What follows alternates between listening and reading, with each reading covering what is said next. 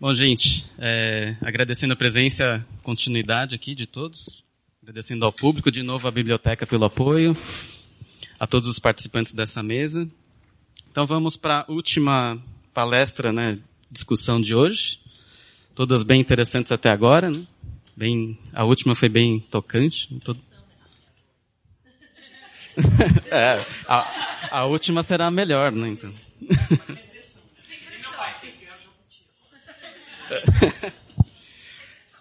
Bom, a mesa de agora, das quatro horas, é a do Manifesto Irradiativo aos dias de hoje. A mediação vai ser da Gabriela Colissigno. Teremos também a Mayara Luiz Barbosa, Vicky L.A., a Jana Bianchi e o Bruno Anselmo Mantagrano para falar um pouquinho dos dias de hoje. Então, e, bom, no final eu falo de novo, mas a gente tem, tem o site, como a Ana comentou, que tem todos esses materiais, que é fcbrasileira.wordpress.com. E a gente vai manter o site, vai colocar mais algumas coisas depois. E se alguém precisar de certificados, também lá tem um, formulário que vocês podem entrar e, e pedir. E esperamos seguir é, postando coisas e divulgando esses manifestos, essas informações que são bem úteis, né, para sempre seguir pensando a literatura, a ficção científica brasileira. Vamos passar a palavra. Boa tarde, gente. É, é, um prazer estar aqui com vocês nesse sábado. Infelizmente eu não consegui acompanhar a mesa da manhã e peguei parte da mesa da tarde porque eu estava numa aula. E é um prazer estar com vocês aqui nessa discussão. É, eu não sei como as outras pessoas fizeram, como eu falei, eu não estava aqui, mas eu vou apresentar vocês rapidamente e... Ah, ótimo. Obrigada. E aí a gente começa, cada um com a sua exposição, e depois a gente tem perguntinhas. Então aqui ao meu lado esquerdo, temos o Bruno Matangrano, o Bruno é bacharel em letras, mestre e doutorando em literatura portuguesa pela Universidade de São Paulo. Inclusive, ele acabou de depositar a tese, então parabéns. Ele dedica suas pesquisas às literaturas simbolista, decadentista e fantástica, em português e francês, bem como a representação de animais e de seres fantásticos. Desde 2012 é coeditor das revistas acadêmicas Desassossego e Non Plus da USP.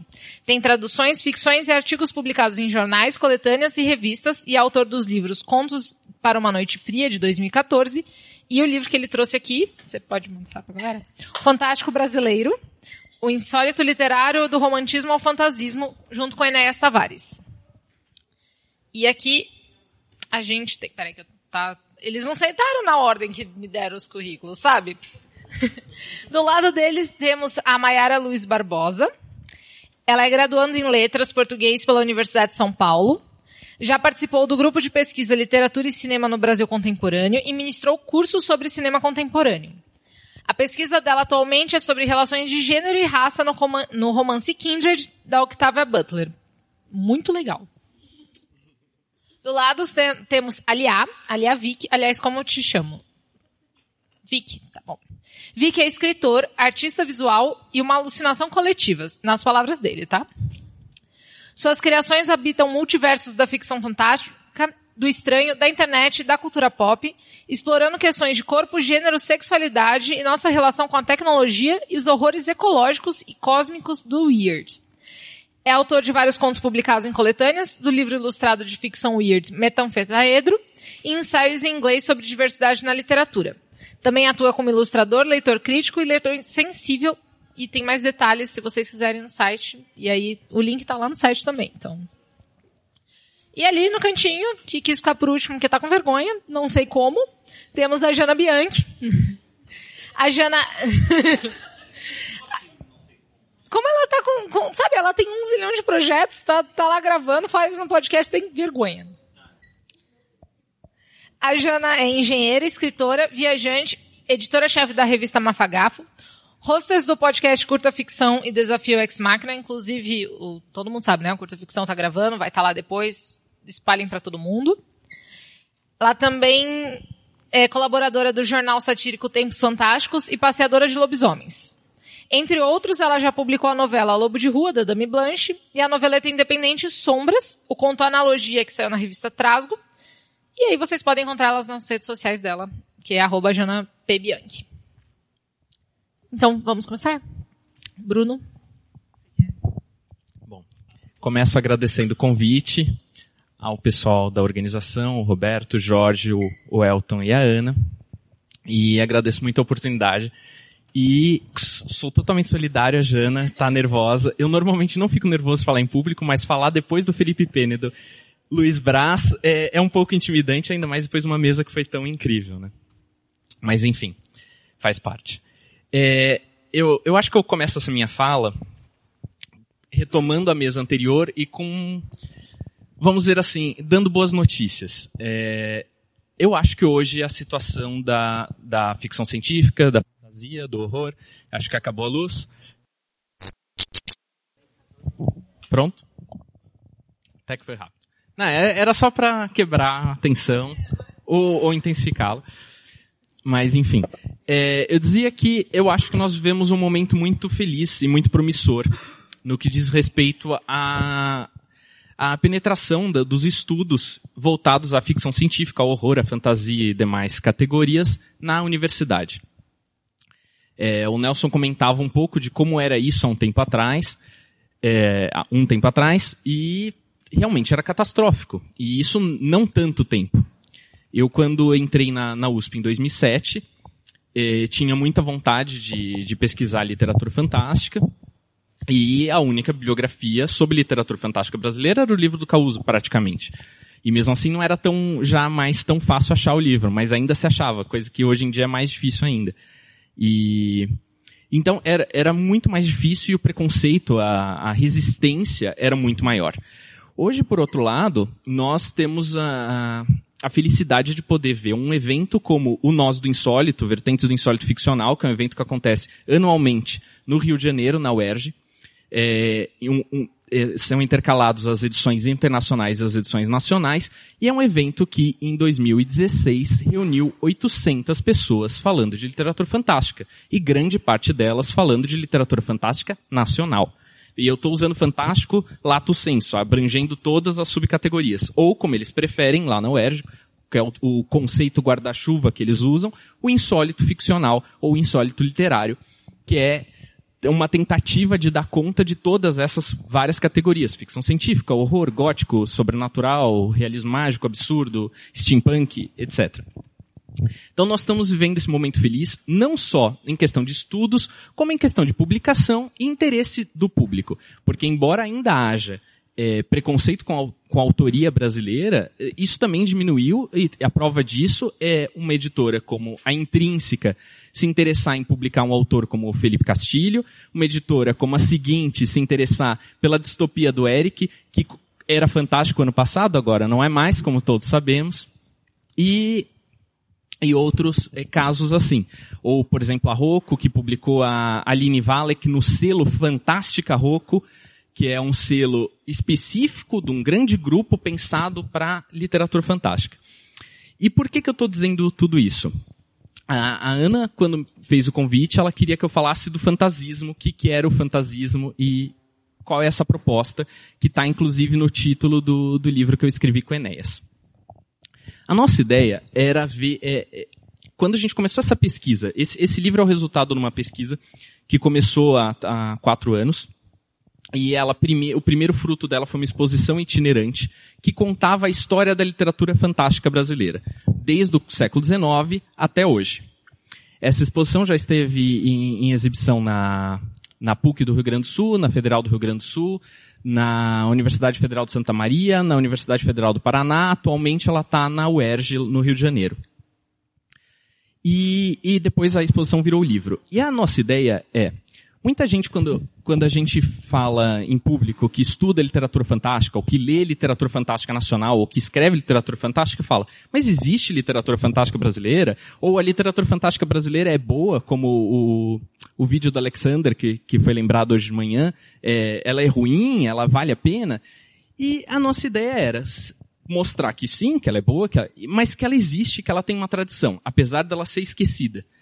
O Causo fez o pós-fácil do nosso livro e ele abre esse pós-fácil com a seguinte frase. É, o principal produto da cultura brasileira é o esquecimento. E em seguida ele explica isso. Costumamos nos esconder desse fato através de justificativas muito repetidas, mas que nunca fizeram muito sentido.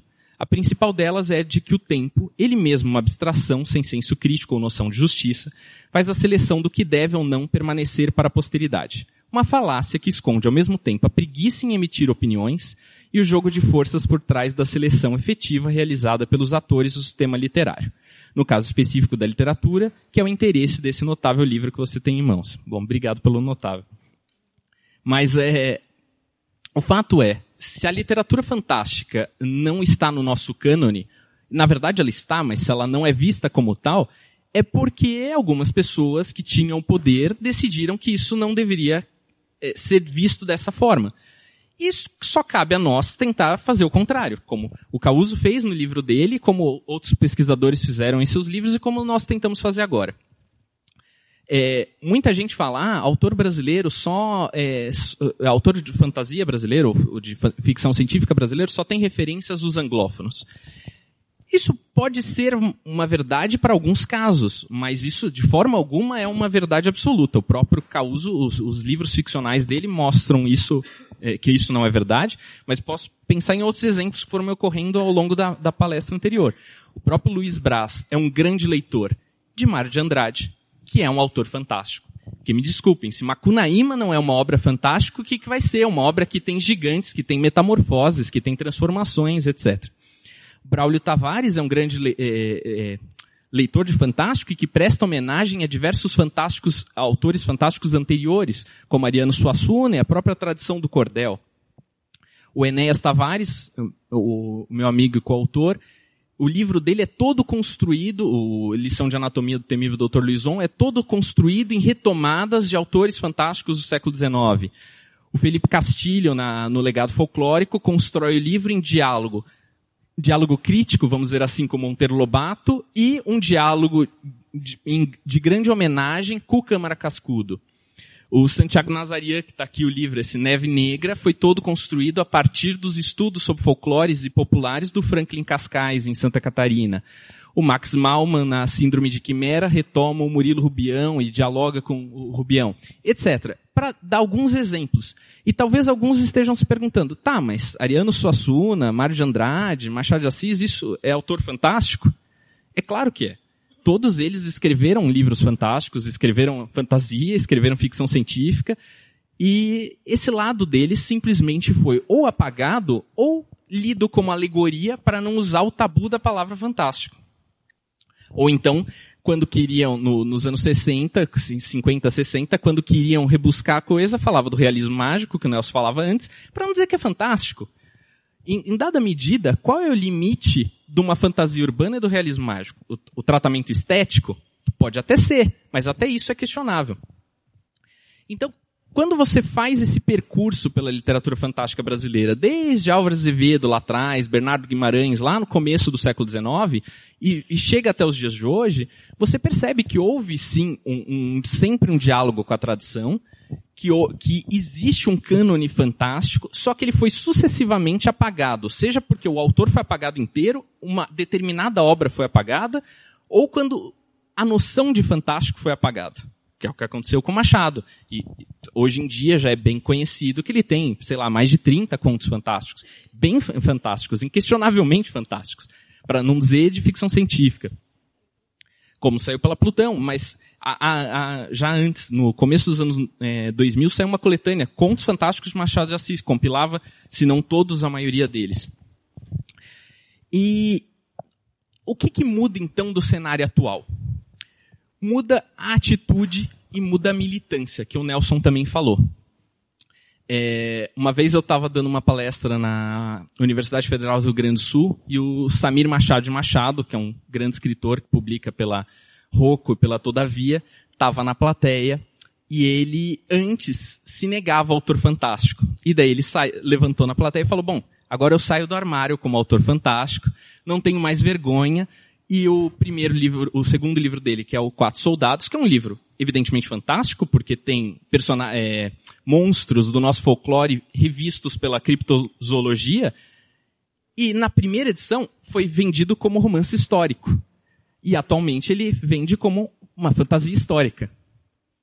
Então mudou completamente a perspectiva dele. E isso é um reflexo do nosso cenário. A fala aqui dos, dos meus colegas vai demonstrar também a partir do Manifesto Radiativo e da, da, das revistas todas que a Jana organiza e, e publica e edita, é, o quanto esse cenário está mudando. Nós temos, então, um momento em que grandes editoras estão se voltando ao, à publicação específica de literatura fantástica, seja com criação de novos selos, seja com inclusão no seu catálogo é, modo integral. Nós temos a academia se voltando e se preocupando com isso. E nós temos os autores deixando de ter vergonha de escrever fantástico. Porque acontecia, acontecia. E, e tem algumas questões que estão permeando essa produção contemporânea. Uma, da, uma das questões me parece que é a, a preocupação com a diversidade, coisa que não acontecia no, em algum fantástico anterior e coisa que não acontece com a dita alta literatura ou literatura mainstream hoje. E a literatura é, fantástica ou fantasista, como a gente está propondo chamar, parece que sim, que tem essa preocupação com a diversidade e com a diversidade em, em, em várias frentes seja diversidade de vozes, seja diversidade de paisagens, seja diversidade de cenários. Então mostrar é, todas as, as, as, diferentes facetas do povo brasileiro e as diferentes geografias desse povo. Essa é uma preocupação.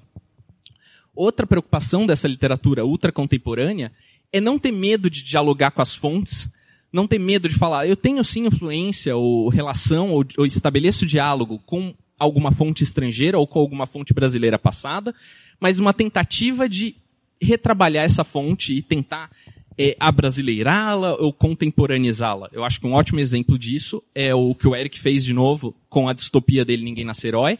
Ele pegou um tema da moda, que é a distopia. É, nós, nós estamos vivendo distopias, as distopias estão no cinema, estão e ele fez uma distopia paulista que dialoga fortemente com a realidade política que a gente falava na, mesa anterior, e, e, criou uma coisa muito autêntica, que ao mesmo tempo não deixou de, de ter o estilo dele, que o Eric é um autor de estilo muito próprio, ou como de novo, o Felipe Castilho fez com a Ordem Vermelha, que foi esse grande sucesso comercial que ficou 10 semanas na lista mais vendidos da Veja, num país onde se diz que não se vende, um, nem literatura brasileira, dois, é, muito menos fantasia brasileira, ele fez essa façanha, é, ele construiu um universo de fantasia, em diálogo, claro, com toda a tradição de fantasia, desde Tolkien até George Martin, mas que fosse essencialmente brasileiro, que fosse reconhecível elementos da nossa cultura é, naquele mundo secundário, aquele mundo que ele criou. E para nós isso é o fantasismo. E já questionaram pra gente, ah, mas então toda literatura fantástica brasileira é fantasista? Não. Tem essas diferenças todas que eu estou falando que estão sendo feitas agora, mas em última instância tem esse caráter de militância, esse caráter de postura, esse caráter de grupo. Hoje em dia há um grupo que envolve toda a rede, desde editores, revisores, tradutores, autores, difusores, divulgadores e críticos, que estão lutando em comum por essa é, ideia. Isso é o fantasismo. Porque, ao contrário do que é ensinado muitas vezes na escola, e aqui eu estou falando majoritariamente para uma audiência de, de, gente que da área de letras ou do mercado literário, então estou chovendo molhado, mas ao contrário do que se diz nas escolas, os movimentos literários não são criados a posteriori. Isso aconteceu em alguns casos, e sobretudo coisas muito do passado. Se a gente pegar ao longo do século XIX, a gente vai ver que os movimentos são posturas você tem no final do século XIX Zola escrevendo um texto do real e defendendo o realismo. E você tem Jean na França escrevendo o Manifesto do Simbolismo para sistematizar os pensamentos daquela poética e se colocar contra, politicamente abertamente contra o realismo. E a gente tem trocas de cartas entre eles e trocas de textos na, na imprensa, um criticando o outro, e mostrando que eles assumem essas bandeiras. Porque apesar da gente criticar os rótulos, como falava na mesa anterior, como o Pena disse, o rótulo também é importante, porque o rótulo cria uma identidade, cria um senso de grupo e cria uma proteção e cria uma facilidade de venda também, porque também eh, as pessoas querem ser lidas. Então, a partir do momento que a gente tem essa noção de que os movimentos não são necessariamente arbitrários e não são necessariamente criados a posteriori, a gente percebe que a nossa, a nossa cena, e, daí a gente pode escolher vários termos, né? Pode pegar o campo literário do Bourdieu, ou a questão de sonografia do, do, do Manguenot, ou enfim, diversos teóricos que se voltaram a estudar a constituição de grupos na literatura, a gente vê que o grupo que trabalha com o fantástico em suas diversas frentes é muito coeso e muito unido. É muito fácil, todo mundo reconhece as pessoas, as figurinhas que trabalham com isso. Para mim é por isso que a gente está se fortalecendo e é por isso que a gente está conseguindo mudar o mercado, por isso que a gente está conseguindo mudar a academia. O Causo tem uma, uma frase que eu acho que ele foi muito feliz, que ele diz que está ocorrendo uma troca de guarda. E é uma troca de guarda tanto no mercado literário quanto na academia. Então, à medida que as pessoas que gostavam de ficção científica e fantasia na infância, na adolescência, e não encontravam esse, esse espaço, elas estão se formando, estão se inserindo no mercado e começando a falar, bom, eu não tive essa oportunidade de estudar isso na graduação, mas agora eu vou criar um curso disso. Ou eu não tive a oportunidade de trabalhar nesse livro quando eu entrei numa editora, mas agora eu vou editar esse livro. E isso, para mim, é, é o, o, o, que a gente está chamando de fantasismo, que nós também estamos pretendendo fazer um manifesto junto com, com outros, outros seis autores, e a ideia é, é, difundir essa literatura fantástica e também mostrar que ela tanto pode ser é, uma literatura de massa, com muitas aspas, porque esse termo é horrível, quanto uma alta literatura. Dizer que ficção científica é literatura de massa é não ler o que o Luiz Braz escreve. É um, porque simplesmente não é, não é fácil. É bonito, é interessante, mas não é, não é necessariamente fácil. E, e, e, isso eu estou falando sem juízo de valor nenhum. Mas tem uma elaboração estilística literária ali muito forte, essa intenção dele é muito clara. E eu acho ótimo. Mostra que o fantástico também pode ser, entre aspas, de novo, alta literatura. Assim como não tem problema nenhum você criar uma, uma narrativa super acessível, que atinja muito público, como a Carolina Munhoz, que tem livros que são é, muito populares, e que vendem muito, o que também é ótimo, está fazendo jovens lerem literatura fantástica brasileira. Então, a ideia não é criar é, é, categorias, ou, ou, ou, melhor, desculpa, não é criar hierarquias, mas é mostrar que está todo mundo junto no mesmo lugar e defendendo a mesma coisa, e atingindo públicos diferentes. E por isso que o alcance está sendo muito maior. Acho que era isso. Muito obrigada. Mayara? Bom, é, tô meio nervosa agora. Somente de falar depois do Bruno. É, e depois do Bruno e depois de todas as mesas, né? Pude acompanhar um pouquinho. É, bom, eu fiz um, um rascunho aqui, um textinho mesmo, é, meio ensaio, porque fiquei com medo de ficar nervosa e esquecer tudo, então é, me desculpem ficar um pouco é, vocês podem me perguntar também depois, assim. Mas é, eu queria agradecer, é, primeiramente, pelo convite aos organizadores, que é tão importante ter esse espaço de discussão, principalmente atualmente, para pensar a ficção brasileira, é, ficção científica brasileira, e especialmente a Ana Rush, que fez o convite para mim. E ela pediu que eu fizesse uma fala sobre como é ler a ficção científica em 2018. E de imediato eu pensei em fazer uma reflexão sobre Kindred, que parece um pouco contraditório por ser um romance americano é, da década de 80, mas acho importante é, marcar o meu lugar de fala aqui também, é, como mulher negra, é, lendo ficção científica, é, eu não me identificava, assim. É, não sou uma grande leitora de ficção científica, mas como graduando em letras, já entrei em contato com muitos gêneros literários e tenho bastante familiaridade com isso.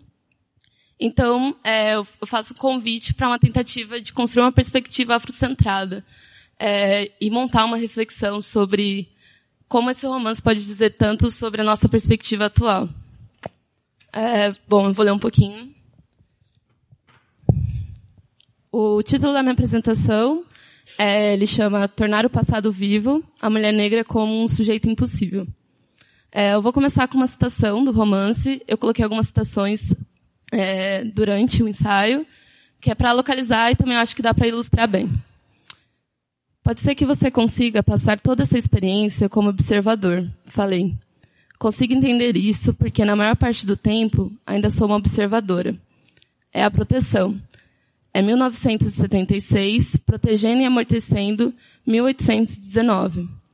Mas de vez em quando, como na brincadeira das crianças, não consigo manter distância, sou trazida totalmente para 1819 e não sei o que fazer, mas deveria estar fazendo alguma coisa, sei disso. Final de citação. É, o Kindred ele foi lançado em 79 nos Estados Unidos, mas ele foi publicado recentemente pela editora Morro Branco é, em 2017. Ele foi traduzido com o título original Kindred e embaixo tem Laços de Sangue. E, mas eu acho que a tradução dessa obra ela chega de encontro com discussões muito importantes é, no cenário contemporâneo. É, ele é caracter, caracterizado por alguns estudiosos como um romance afrofuturista. Ele trata sobre a viagem no tempo feita pela personagem principal, Adena, que ela é transportada para o período escravocrata no sul dos Estados Unidos. Ela, que em primeiro momento não consegue entender como aquelas viagens acontecem, passa aos poucos a perceber traços que comprovam a existência de laços sanguíneos em relação a Rufus, seu antepassado escravocrata, ao comprovar que suas viagens temporais estão ligadas à constante tarefa de livrá-lo de situações de morte.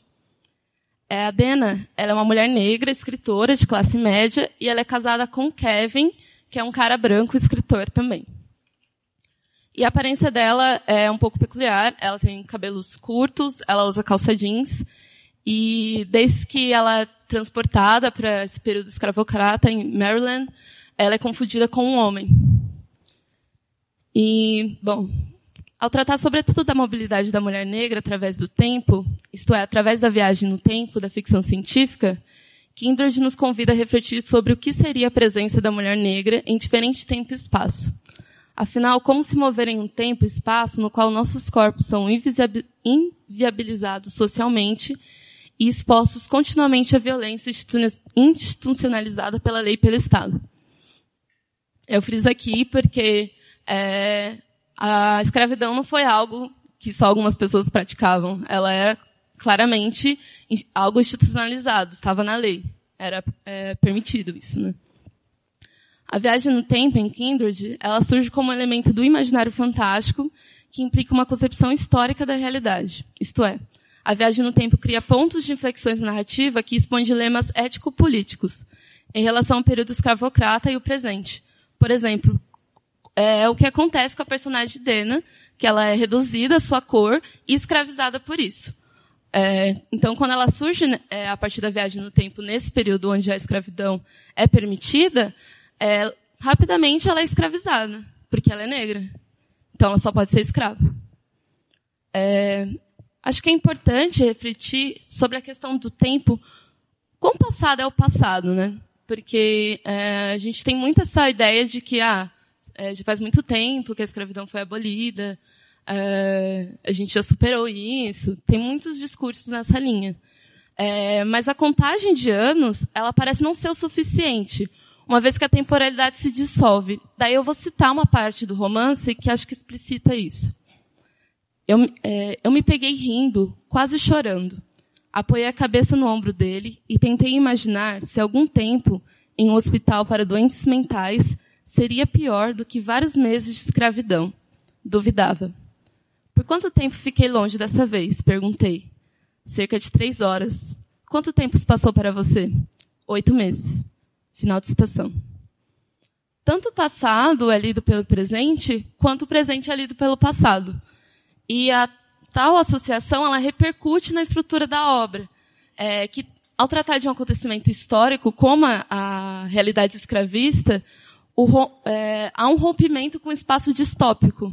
Porque parece que é, a viagem no tempo, que é um elemento característico da, da ficção, quando ela dá de embate com uma realidade escravocrata, parece que ela se fragmenta. É, então, muitos questionam até se Kindred seria um, um, um romance de ficção científica. É, vou citar mais uma parte do romance. Já fazia mais de dois meses que eu tinha ido ajudar Rufus eu estivera em casa em 1976, nessa casa. e não parecera muito um lar. E não parecia agora. Em parte porque Kevin e eu tínhamos vivido juntos aqui por menos de dois dias. O fato de eu ter passado oito dias a mais aqui, sozinha, não ajuda muito. A data, o ano, estava certo. Mas a casa simplesmente não era suficiente é, familiar. Era como se eu estivesse perdendo meu lugar aqui, em minha própria época. Final de citação. Nessa linha, a ideia de superação ela se põe em suspensão. É, acho que o romance ele começa a fragmentar, implodir, como se estivesse implodindo por dentro essa ideia de superação. A gente superou muito bem essa escravidão. A personagem ela começa a questionar que o presente não é mais suficiente. Ela começa a se sentir estranha no próprio tempo dela. É, e eu coloco uma questão aqui que no momento da leitura eu pensei bastante sobre isso, que parece que há uma impossibilidade da mulher negra viver sem esse trauma da escravidão. Porque ela está na sua vida moderna, ela é uma mulher negra bem sucedida, se a gente pensar nesse quesito, mas ela é sugada pelo tempo. Ela é ela não tem controle sobre isso. Ela, diferente do Wells na máquina do tempo, ela não constrói uma máquina para explorar um mundo. Ela é sugada por isso. É, e tanto é, e isso é materializado na narrativa, tanto com a viagem no tempo, que ela é sugada, é, mas também as marcas permanecem no corpo dela. No final da narrativa de Kindred, a gente descobre que a personagem perde um braço. É, cito mais uma parte. Senti o suor do meu rosto se misturar com as lágrimas silenciosas de frustração e ira. Eu já sentia a dor nas costas aumentando pouco a pouco, e a vergonha me tomando pouco a pouco. A escravidão era um processo que matava pouco a pouco. Final de citação. É, mais do que um romance distópico, é, eu acredito que Kindred ele trabalha especulativamente o passado escravocrata relacionando diretamente com as questões sociais do presente, como o machismo, o racismo, as relações de trabalho. É, eu acho eu trago à luz o pensamento da Djamila Ribeiro, que eu acho bem importante para pensar a condição da mulher negra atualmente. E ela diz, né? Apesar de diferente tempo e espaço, a estrutura não se alterou. Os mecanismos de opressão apenas se atualizaram. O imaginário é, especulativo de Kindred, ele não se constrói como um presente tecnolo tecnologicamente utópico. No entanto, a especulatividade maior do romance vem a partir da viagem no tempo, que ao invés de expor um mundo novo a ser descoberto, assim como Wells expõe em sua máquina do tempo de 1895, Kindred nos leva a um passado em que a experiência da dor, da violência e do trauma de seus ancestrais e, consequentemente, de Dena, não podem e não devem ser esquecidos. É, o afrofuturismo, e aqui eu vou citar um pensador muito importante do afrofuturismo, é, que se insere no, no meio da ficção científica, para a gente pensar um pouquinho sobre essa experiência negra. É, cito não se limita a corrigir a história do futuro, nem a uma simples questão de inserir mais atores negros em narrativas de ficção científica. Esses métodos são apenas os primeiros passos rumo à realização mais geral de que, na fórmula de Greg Tate, sujeitos afrodiaspóricos vivem um estranhamento que escritores de ficção científica concebem. Final de citação, essa citação de é, Code Washington. Pensar o afrofuturismo em Kindred é pensar que pode, é, o que poderia significar a imagem do futuro para a vida de pessoas negras. Dena, diante do contexto da viagem no tempo, surge como uma reivindicação de um futuro melhor. A personagem assume uma postura política que ultrapassa as barreiras de representação. Cito. Se Agar fosse menino, ia se chamar Ismael. Na Bíblia, as pessoas podiam ser escrava por um tempo, mas não tinha que ser escrava para sempre. Meu humor estava tão bom que quase ri mas ela não teria entendido isso, e eu não conseguiria explicar. Pude de alguma maneira guardar tudo para mim e me parabenizei pelo fato de a Bíblia não ser o único lugar em que os escravos se libertavam. Seus nomes eram apenas símbolos para me lembrar de que a liberdade era possível, provável e para mim muito próxima. Final de citação. O alívio de Dena, ao saber que a liberdade não só existe, como está próxima e é possível com seu retorno ao presente, faz com que se intensifique a diferença de perspectivas entre ela e a personagem Alice, que é uma ancestral de Dana, é, que encontra sua liberdade apenas no suicídio. Embora Kindred seja um romance americano, há muitos elementos que dialogam de forma íntima com as dinâmicas das relações sociais no Brasil. E daí eu penso, por que um romance de 80, ele diz tanto sobre o nosso presente? Estranho, né? E daí eu convido é, o, o final da minha fala. O mito da democracia racial, ele está cada vez mais pra, é, frágil. E ele parece se romper ao pensarmos em um Brasil tão distópico quanto 2018, ao eleger um presidente assumidamente racista. A frequência com que ouvimos sobre a necessidade de intervenção de militares em periferias, o número de pessoas negras assassinadas, o constante questionamento sobre a real necessidade de cotas raciais e o difícil reconhecimento do racismo como crime. É, nesse sentido, a leitura de ficção científica em 2018 nos fornece lentes para enxergar as questões sociais atuais e pensar, e cito o Código Exum, que a existência negra e a ficção científica são uma coisa só.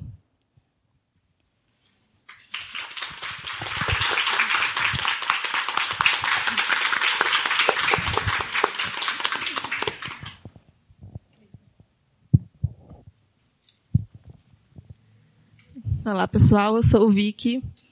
Eu sou coautor do Manifesto Radiativo junto com o Ginanotsu, que não está aqui hoje, mas ele é um autor negro de ficção científica, fantasia, mais fantasia, ele escreve mais é, juvenil, né? E a gente escreveu o manifesto em 2015 num clima muito, assim, afobado. Em que sentido afobado? Ele me, me chamou para fazer alguma coisa, na verdade. É tipo, o manifesto era uma ideia, assim, que surgiu de um papo meio a gente precisa fazer alguma coisa porque não dá mais. E esse não dá mais era você querer participar de espaços online, discutir com outros leitores os livros que você leu de ficção científica e fantasia e papear sobre assuntos relacionados e você entrar nos grupos e ver um festival de machismo e racismo e todo tipo de agressão e microagressão. E se você levantar uma questão, assim, muito básica, tipo, ah, porque você está postando fotos de mulher quase pelada num grupo de leitores, sabe? Tipo, que tem a ver, você seria massacrado. Porque não, claro, vamos postar foto de mulher pelada com três, quatro peitos, sei lá, enfim. Mas era, então, o manifesto ele nasceu primeiro de uma frustração, uma, uma raiva, uma coisa coletiva assim de vamos fazer alguma coisa, vamos mostrar que a gente merece estar nesses espaços de discussão, merece estar em espaços que não são apenas nossos, porque um, inclusive uma das coisas que está no manifesto é que as nossas identidades, as nossas realidades, elas não são um nicho para ficar escondidinho na prateleira né? Tipo, tem a literatura gay, não tem a literatura hétero, né? Tem a literatura negra, mas literatura branca ninguém chama de literatura branca, né? Então, para mostrar que as nossas realidades elas fazem parte do mundo, com todas as outras realidades. Então, veio dessa vontade de estamos aqui e não só estamos aqui como leitores e autores de ficção científica e fantasia, mas pessoas como nós também merecem e devem estar em todas as etapas da cadeia de produção do livro. Então, editores e revisores e ilustradores e todo mundo, porque não adianta, ah, muito bonito falar de diversidade, então beleza, agora está na moda, né, está na moda já há algum tempo, entre aspas.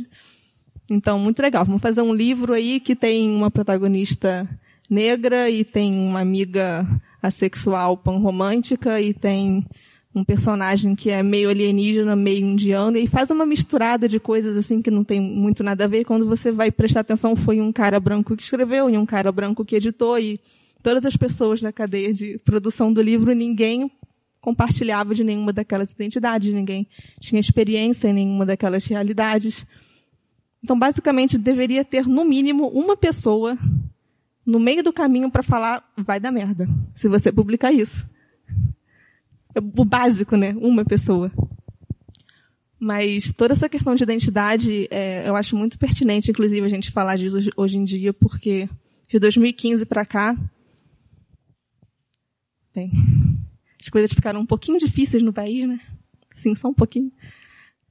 E parece que, principalmente de, de, das eleições para cá, você trazer pautas identitárias, que inclusive é um termo que eu acho horroroso, porque Pautas, pautas identitárias é como se, ah, vamos falar de pautas identitárias e o que não é isso, tipo, o homem branco não tem identidade.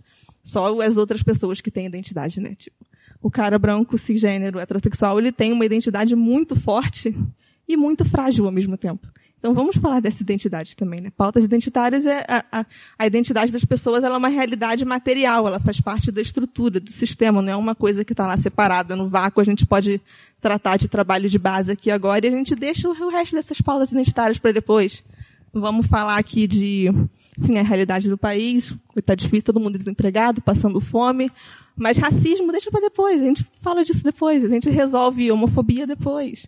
Vamos tratar daqui de coisas mais importantes, primeiro como se tudo não tivesse relacionado, né? Acho que são duas coisas inescapáveis, inclusive muito forte na ficção também. Que numa outra mesa que eu participei, inclusive que a Ana também a organizar e me chamou. Muito obrigada.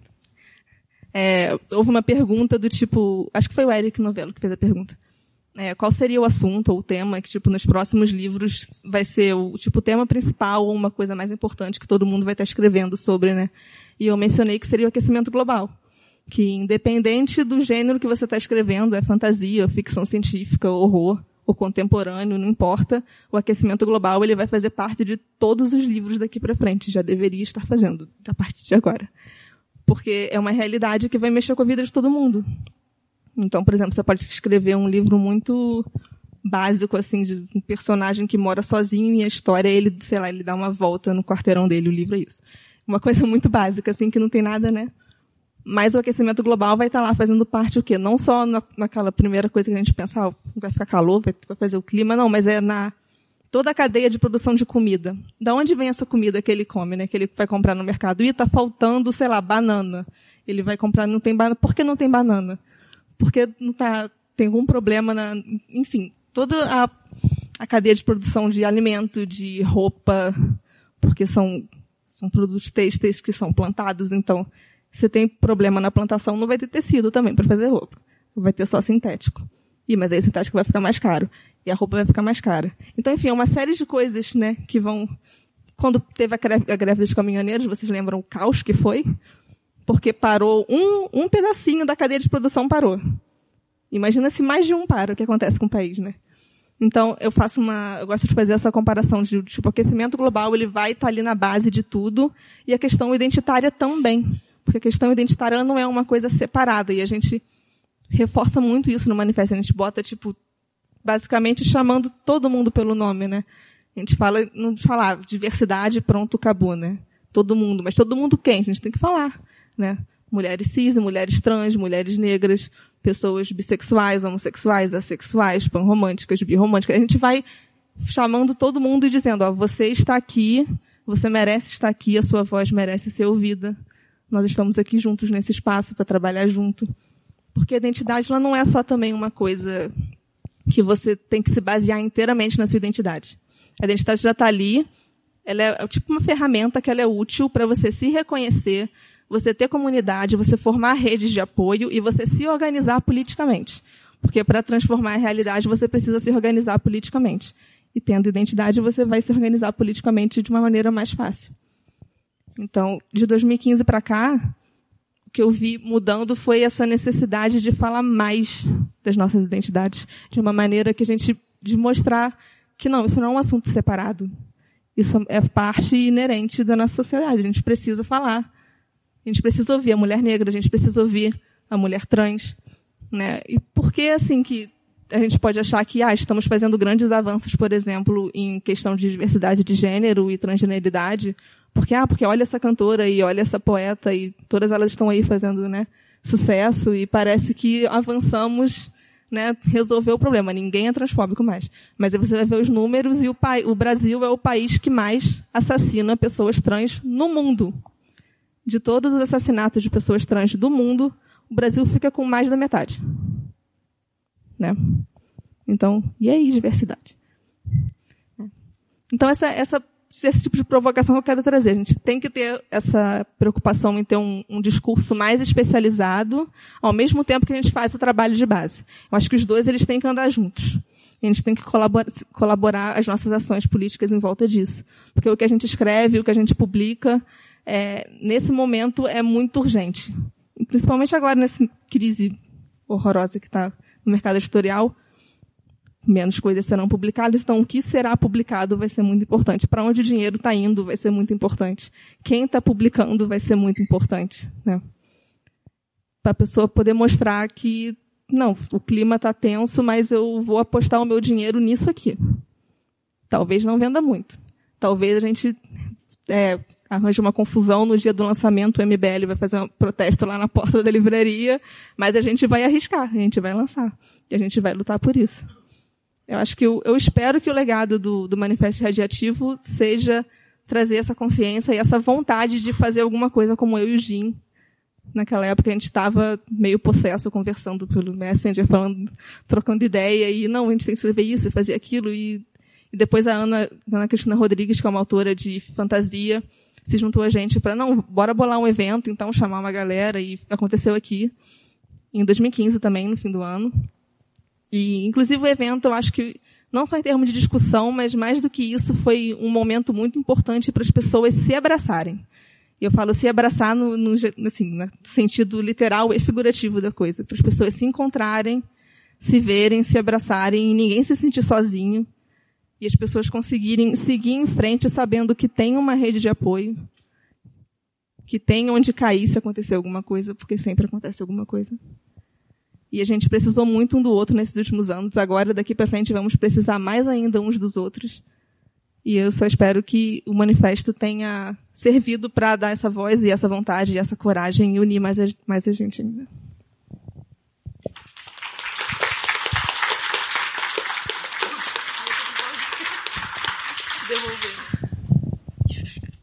Oi, gente, eu sou a Jana. Tô meio nervosa ainda. Não adianta ficar por último. Brincando. É, não, não, eu não vou, não vou ler. Bom, é, primeiro, obrigada, pessoal, por me convidar para falar. É, embora eu esteja um pouco acanhada depois uh, das mesas e dos participantes dessa mesa. É, então tá bom. É, quando a Ana me convidou, é, o pessoal me convidou, né, no, no, no e-mail da Ana, o tema que ela assinalou para mim é movimentações atuais, revistas e projetos. E aí eu achei engraçado porque esses dias no Twitter fizeram, postaram um meme que era uma menininha assim, que ela viu um balãozinho, olha, um projeto. Daí ela pegava o balãozinho. Aí ela, olha, outro projeto. Daí ela pegava outro balãozinho e no último, no último quadrinho era tipo o velhinho do Up, Altas Aventuras, sabe? Ela tava voando assim com 30 mil balãozinhos. Ah! E acho que é essa impressão que as pessoas têm de mim. Tô brincando. É, mas como... É, essa eu sei. É, é, inclusive, daí o pessoal me marcou para me impedir de pegar novos projetos, mas enfim, né? É, e, e eu tô um pouco acanhada, na verdade, por duas razões. Uma porque essa proposta é, me levou, assim, eu inevitavelmente escrevi um texto mais ou menos com a minha trajetória dentro da fantasia da ficção científica, é, que eu espero não ficar fazendo um super jabá, mas eu vou falar dos meus projetos. E outra porque, é, para quem não sabe, eu sou engenheira. É, eu trabalhei com seis anos com engenharia e tudo numa indústria. Então, a, embora hoje eu tenha, eu esteja trabalhando só com, eu ainda faço uns, uns de engenharia, na verdade mas é, majoritariamente esteja fazendo, trabalhando dentro do mercado editorial, eu ainda tenho é, uma impressão de que eu estou vendo, assim, chegando nas coisas meio de fora. Eu, assim, eu me sinto totalmente inclusa no, no meio, mas é, às vezes, por exemplo, eu vejo pessoa falando, não, porque eu estudo, estou na pós-doc, não sei o quê, e eu fico, não, não no sentido pejorativo, tipo, ai, essa pessoa está no alto de um pedestal, mas eu fico, mano, tem tanta coisa que eu não sei, e eu tô meio desesperada. É, mas enfim, então eu vou falar, é, acho que de uma visão um pouco talvez mais leiga e prática, não sei, alguma coisa sobre os projetos. É, e eu achei legal que você terminou falando do manifesto radiativo por duas razões.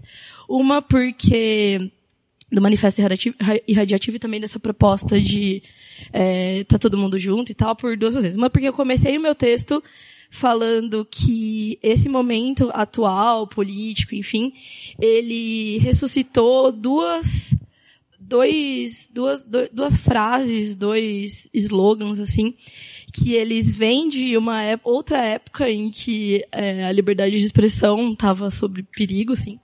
Todo mundo ouviu muito que a ninguém solta a mão de ninguém, tem todo um contexto político e também o Todos Juntos Somos Fortes, tem também um contexto político.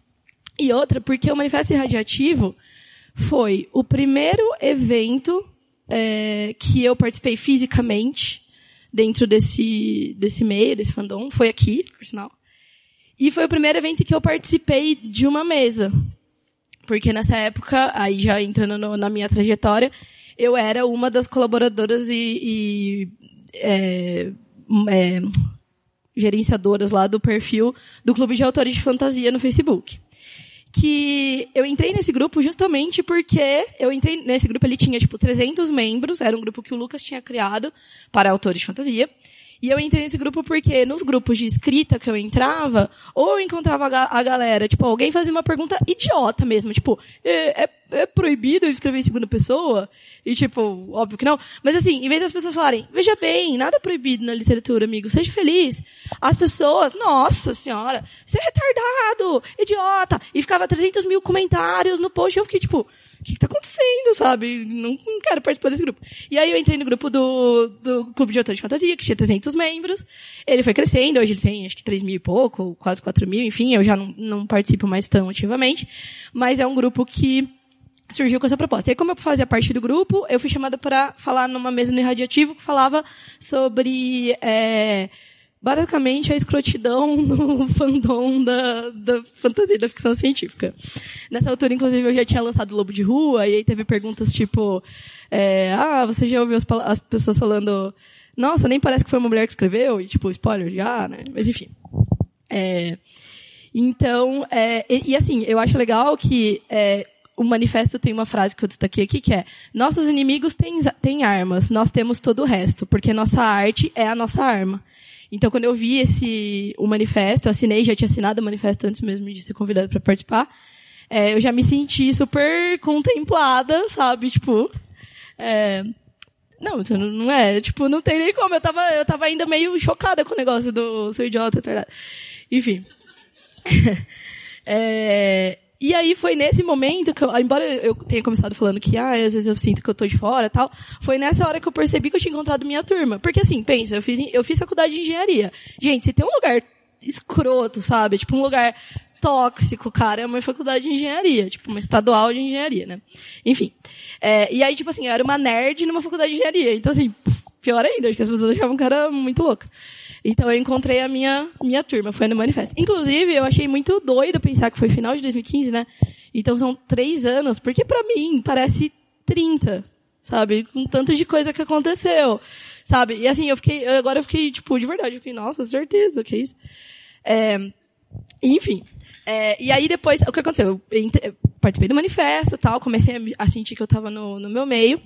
E é, uma outra coisa que eu não encontrava nos grupos, que a gente não encontrava, eram discussões sobre escrita, discussões sobre escrita criativa, criação em geral, é, em português conteúdo em português, assim, principalmente vídeo e áudio. Então, eu era uma super ouvinte é, do Writing Excuses, que é um podcast que tem, já tem, acho que, oito anos, já ele tem 14 temporadas, ele que tem algumas temporadas menores de um ano, mas que tem muitos anos de, de vida. E aí eu li, é, eu te conheci aqui na Viriato também. No Radioativo, é verdade. O Li falou, ah, vamos fazer um podcast e tal, e a gente começou a fazer o curto ficção. Justamente para poder é, criar esse tipo de conteúdo em português. Na verdade, não foi assim, vamos viabilizar conteúdo, porque a gente não sabia de nada, a gente estava estudando escrita, né? Mas era justamente porque, assim, sei lá, é, eu acho que quando você fala de, de alguma coisa, você se torna mais, você assim, se obriga a pesquisar mais, então a gente faz pauta, a gente pesquisa pra caramba, e também a gente fazia muito episódio com convidados.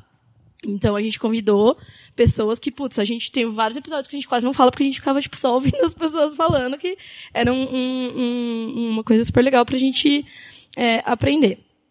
É, e aí, é, o curta acabou crescendo um pouco. Hoje a gente tem é, mais de 50 mil downloads nos nossos episódios, é, todos, os, todos os podcasts juntos, porque agora a gente tem o curta ficção, que tem 57 episódios.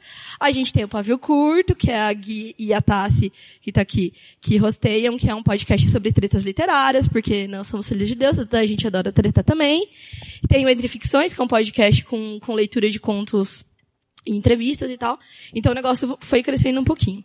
É, em 2017, eu, aqui na Viriato, percebam que todas as coisas acontecem aqui, é, num evento sobre o Nano, do NaNoWriMo, é, que foi quando eu acho que eu conheci pessoalmente o Causo, é, eu conheci o Tempos Fantásticos.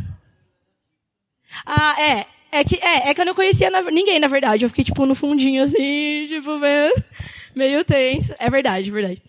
É, em 2017, eu conheci a- o Tempos Fantásticos. O Tempos Fantásticos, pra quem não conhece, eu acho que tem muita gente que não conhece, é um jornal satírico de fantasia e ficção científica.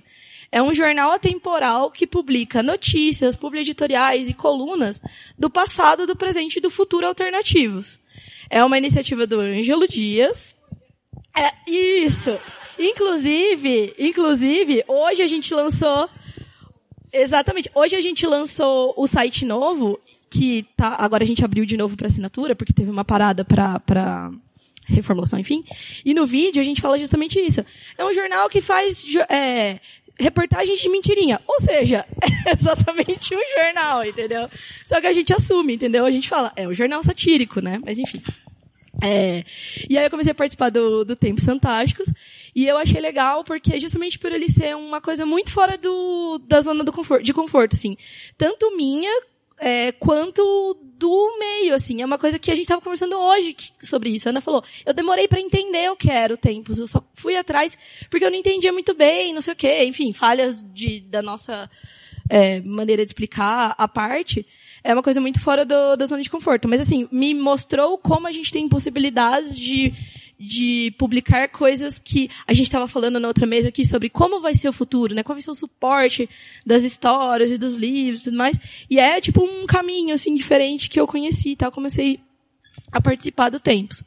É, e, mas uma das coisas que me chamou bastante atenção é que o Tempos Fantásticos, ele é um jornal, é, agora ali a, a gente vai começar a vender assinatura de uma outra maneira, a gente vai pagar os, já pagava os colaboradores, mas era de uma maneira bem simbólica, é, mas é um jornal que ele, ele, ele funciona de uma maneira colaborativa com grandes nomes, assim. Então, por exemplo, o Guilherme Petreca fez uma ilustração pro Tempos Fantásticos, e assim, se ele recebeu, ele recebeu quase nada. Por quê? Porque ele curtiu aquele projeto, sabe? Alguém falou, hoje ele chegou pra ele e falou, ó, a gente tem esse projeto maluco. E ele gostou e quis participar. É, não romantizando aqui, né, que a gente tem que participar dos projetos porque a gente ama eles, não é, não é isso. Mas enfim, isso me, me mostrou um pouco isso, né. E aí, em 2008, nasceu a revista Mafagafo. A Mafagafo é, tem esse nome por, porque o Mafagafo é um bicho que ninguém nunca viu, mas todo mundo sabe que existe, obviamente. E ele é um bicho que ele é formado de muitas partes, é formado de muitas coisas. O nosso logo mesmo é um bichinho que ele pode ser um pássaro, pode ser uma outra criatura, ele, ele deixa meio em suspenso o que ele é. Ele é um tufo, exato. Mas ele é formado de muitas coisas. E a primeira, e uma das funções, uma das funções, uma das, das é, características do Mafagafo é que as histórias são divididas em partes. São divididas em quatro pedaços, publicadas resgatando um pouco o formato do folhetim.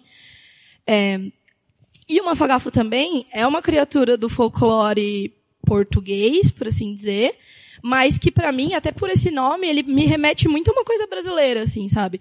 Que é um pouco o que talvez propõe o manifesto é, antropofagista do, do, do, do Ivan. É, e aí, a Mafagafo também, é, assim, tudo que eu fiz nesse meio da escrita, eu fiz na cagada, tá? Vou ser bem sincera. Porque, não, mas assim, isso não, não, vou- não vou usar, não- isso não é um problema, eu acho. É que foi assim, deu certo. Nossa, que beleza, mas assim, é, não, mas cagada não é palavrão, velho. É, e a, Mafag, a, a Mafagafo, talvez ela, ela agora ela já foi muito mais, brincadeiras à parte, né? A Mafagafo foi muito mais planejada e tudo mais. Mas a Mafagafo, ela sem querer, querendo, junta ah, tanto a proposta do curta, que é formar novos escritores e discutir ah, a escrita como algo que tem que ser é, eu não digo, eu também sou totalmente contra fórmulas e contra receitas e contra, enfim. Mas eu acho que, tipo, a gente é que nem falar pra um cara que vai ser um pintor assim, ah, você não precisa aprender a usar um pincel, pinta aí, vai ficar lindo. Tipo, não é muito assim que funciona, sabe? Talvez, sei lá, a gente pode ter umas pinturas mais abstratas, mas sei lá, um músico. Você não fala pro cara, ah, você não precisa saber o que é um dó, um ré, um mi. É, toca a música aí e vai, você vai ser um gênio, entendeu? Então eu entendo que é mais ou menos a mesma coisa com a escrita. É, e aí, a Mafagafo, eu acho que a Ana, quando eu mandei o texto, ela falou, ah, fala um pouco mais sobre a relação com as outras gerações. E aí eu pensei, putz, acho que a Mafagafo é um bom exemplo, porque na primeira edição da Mafagafo a gente publicou uma noveleta do Roberto, do Causo. Hã? Não, não. Isso, agora vai. Mas porque a nossa proposta é justamente essa, assim, o negócio da Mafagafo de misturar partes, de ser formado por coisas diferentes, tem a ver com isso também, sabe? Porque a gente não quer apagar e ignorar nada do que veio antes. Porque, putz, bom, olha, olha o, o livro, sabe, que o Bruno escreveu com todo um histórico, olha esse evento que, a, com certeza a gente ficaria mais cinco horas aqui, muito mais, falando é, mais em detalhes de todas as fases, de tudo que veio. E aí eu acho uma bobagem a gente falar assim, ah não, agora vamos fazer tudo do zero, tudo novo, enfim. É, ainda mais com a frase, por exemplo, do Causo no fim do livro, né, de que o nosso produto é esquecimento. É, então eu acho legal porque, é, embora a gente tenha algumas divergências, assim, de, de visão, e a, não querendo tretar, mas já tretando, que eu tô aqui olhando pra Tassi, lembrando do pavio, é, a gente teve, por exemplo, uma, uma discussão recente sobre o lance dos booktubers e de quanto a, a crítica tem que ser formal ou não, enfim, é, em, em, a, de, a despeito dessas discussões, assim, a gente precisa, sabe, todos juntos somos fortes. Ainda mais num país em que o, assim, eu sou engenheira, então gosto de números. Quer dizer, agora eu já tô, tô deixando eles meio de lado. Mas enfim, é, mas assim, sabendo de números e tudo mais, e eu fiz um curso, por exemplo, com Lameira de editoração, e aí a gente viu vários números do, do, do, mercado, não dá pra gente ignorar que embora o livro seja, né, a literatura seja uma arte, ele também é um produto, né? Só que nesse meio nem os números são tão absolutos, assim. Então, é, uma ideia de que você ter mais, mais títulos publicados pode de repente significar uma divisão dos seus leitores não é o, o que acontece sabe? Pelo contrário, assim, pelo contrário. Quanto mais as pessoas conhecem, mais as pessoas vão atrás. Bom, tipo, eu sempre digo, até numa outra mesa aqui na Viriato, no lançamento do Lia, eu falei que eu só percebi que eu podia escrever. Eu sempre escrevi. Então, meu pai tem coisa que eu escrevia quando eu tinha seis anos, assim. Eu, tipo, nem sabia escrever direito. É, mas eu só percebi que eu poderia escrever fantasia, que foi o que eu sempre li, que eu sempre consumi. Ambientada no Brasil, quando eu li o livro do Eric Novello quando eu vi a entrevista, ontem eu fui no lançamento da segunda parte da biografia do Gil Soares, e eu lembrei que eu era criança e eu vi uma entrevista no Gil Soares com o André Bianco. E eu fiquei tipo, cara, vampiros em São Paulo. Isso é a coisa mais legal que eu já vi na minha vida. Só que eu era criança e eu achava que eu não podia ler, né? Porque era de terror. Eu, tipo, né? aí eu não li. Aí depois de muitos anos eu li, e aí eu lembrei, tipo, falei, nossa, aquele cara que eu vi no Gil era, era, era o Bianco, sabe? Eu juntei, tipo, o nome da pessoa. É, então, é, enfim, a gente tem esse potencial de quanto mais pessoas publicarem, quanto mais pessoas falarem sobre isso, é, embora a, talvez o senso matemático simples diga que, ah, se tem 3 mil leitores no Brasil, é que o pessoal diz que esse número é o número mágico, tem 3 mil leitores no Brasil. E aí você vai lançar um livro, você está lançando 10 livros com mil de tiragem, ou 3 mil de tiragem, você vai lançar o dobro, ah, você vai ter metade de leitores, e não é assim que acontece, né? Então acho que a gente tem que sempre pensar nisso é, e voltar pro ponto que eu comecei. Voltar pro Todos Juntos Somos Fortes, voltar pro, tipo, a gente, nesse momento daí, não pode é, largar a mão de ninguém mesmo, porque senão, sabe, se a gente já é apagado, já é massacrado, já é ignorado e diminuído, é, tendo um mínimo de unidade, imagina se a gente for ter essas rixinhas, enfim, dentro do nosso, do nosso nicho que a gente é, pseudo respondendo essa pergunta, eu acho que, tipo, eu, eu acho legal que a gente tenha mais alcance, assim, sabe? Até falei pro Cos depois, ele tá com a camiseta do Stranger Things, que é uma coisa que fez um puta sucesso. Fins, Fins que fala.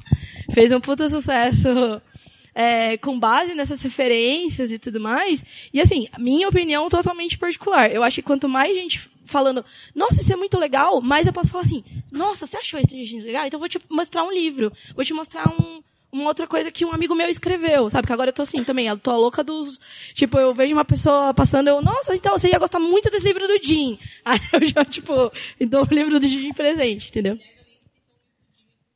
Oi, gente, como assim? Ah, já acharam tudo. É... Bom, então era isso, na verdade, assim, sem pé nem cabeça a minha fala, mas era, era isso, assim. E assim, muitas coisas acontecendo, e, gente, desculpa, cada dia que passa eu tenho medo de um projeto novo. Mafagafa vai ter uma mudança muito legal aí, isso deu certo no começo do ano, então, é isso.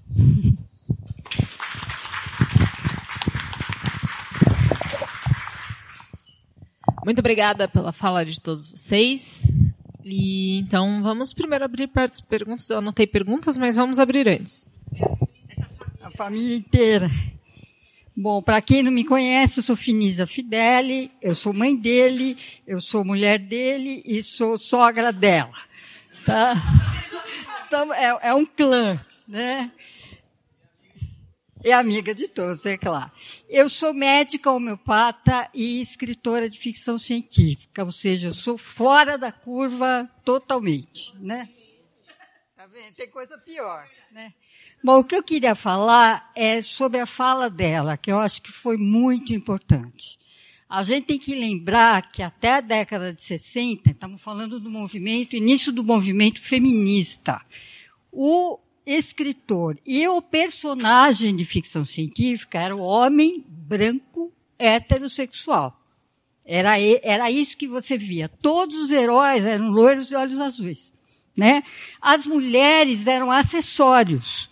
Eram as namoradas do herói, eram as vilãs, né? Era cientista, né? Que era muito inteligente, mas ninguém gostava dela porque ela era feia, porque ela era inteligente. E maluca histérica, exatamente. Ela, ela era amiga do herói, mas nunca a namorada, nunca a esposa, nunca o, o objetivo romântico.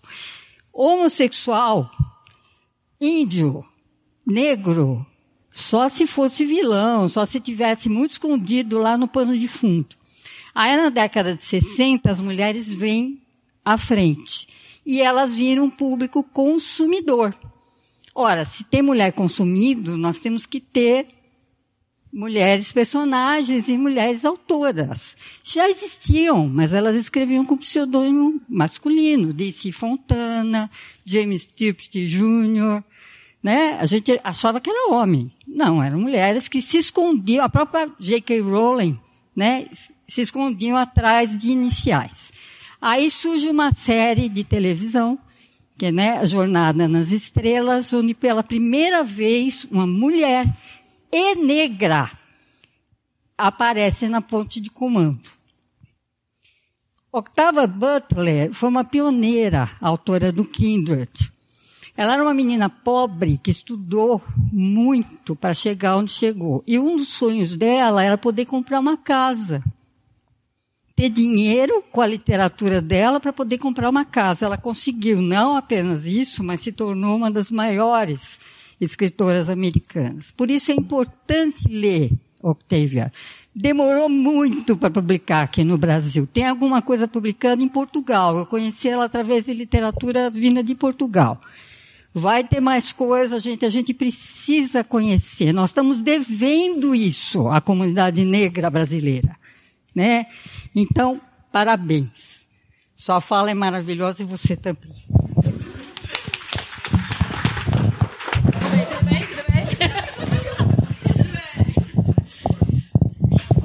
Mais perguntas, gente? Mais perguntas? Não? Não? Essa é uma pergunta que eu me faço diariamente. Eu, eu vou.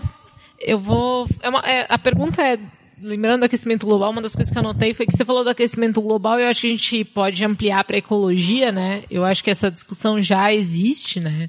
Da questão ecológica e tudo que envolve as mudanças na literatura. Achei muito importante o que você apontou, inclusive as pessoas que falam que Game of Thrones, afinal de contas, é uma alegoria do aquecimento global.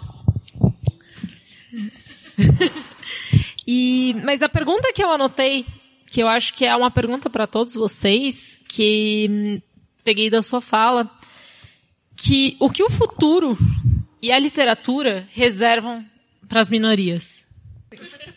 Eu acho que uma das coisas mais importantes quando a gente fala de futuro de minorias na literatura é parar de existir a literatura de minorias. É parar de chamar de literatura negra, ou de literatura gay, ou de literatura trans, ou seja lá o que for, ou parar de é, ter livros só de problemas, tipo, o livro, tipo, a história do livro é um problema, assim, em relação à identidade do personagem. Então, se é um livro com protagonista negro, então o livro tem que ser sobre racismo e só sobre aquilo e nada mais. E se é um livro com protagonista trans, então o personagem trans tem que sofrer o livro inteiro para mostrar o que é transfobia e sei lá, e morre no final porque é um final mais bonito e mais emocionante. Então, eu acho que começando por aí já é um bom começo.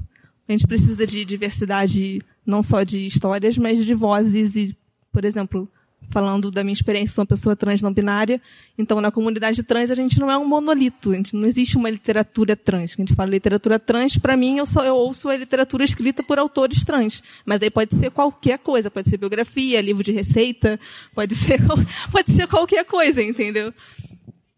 O principal é você ter a, a voz daquela pessoa representada de alguma maneira.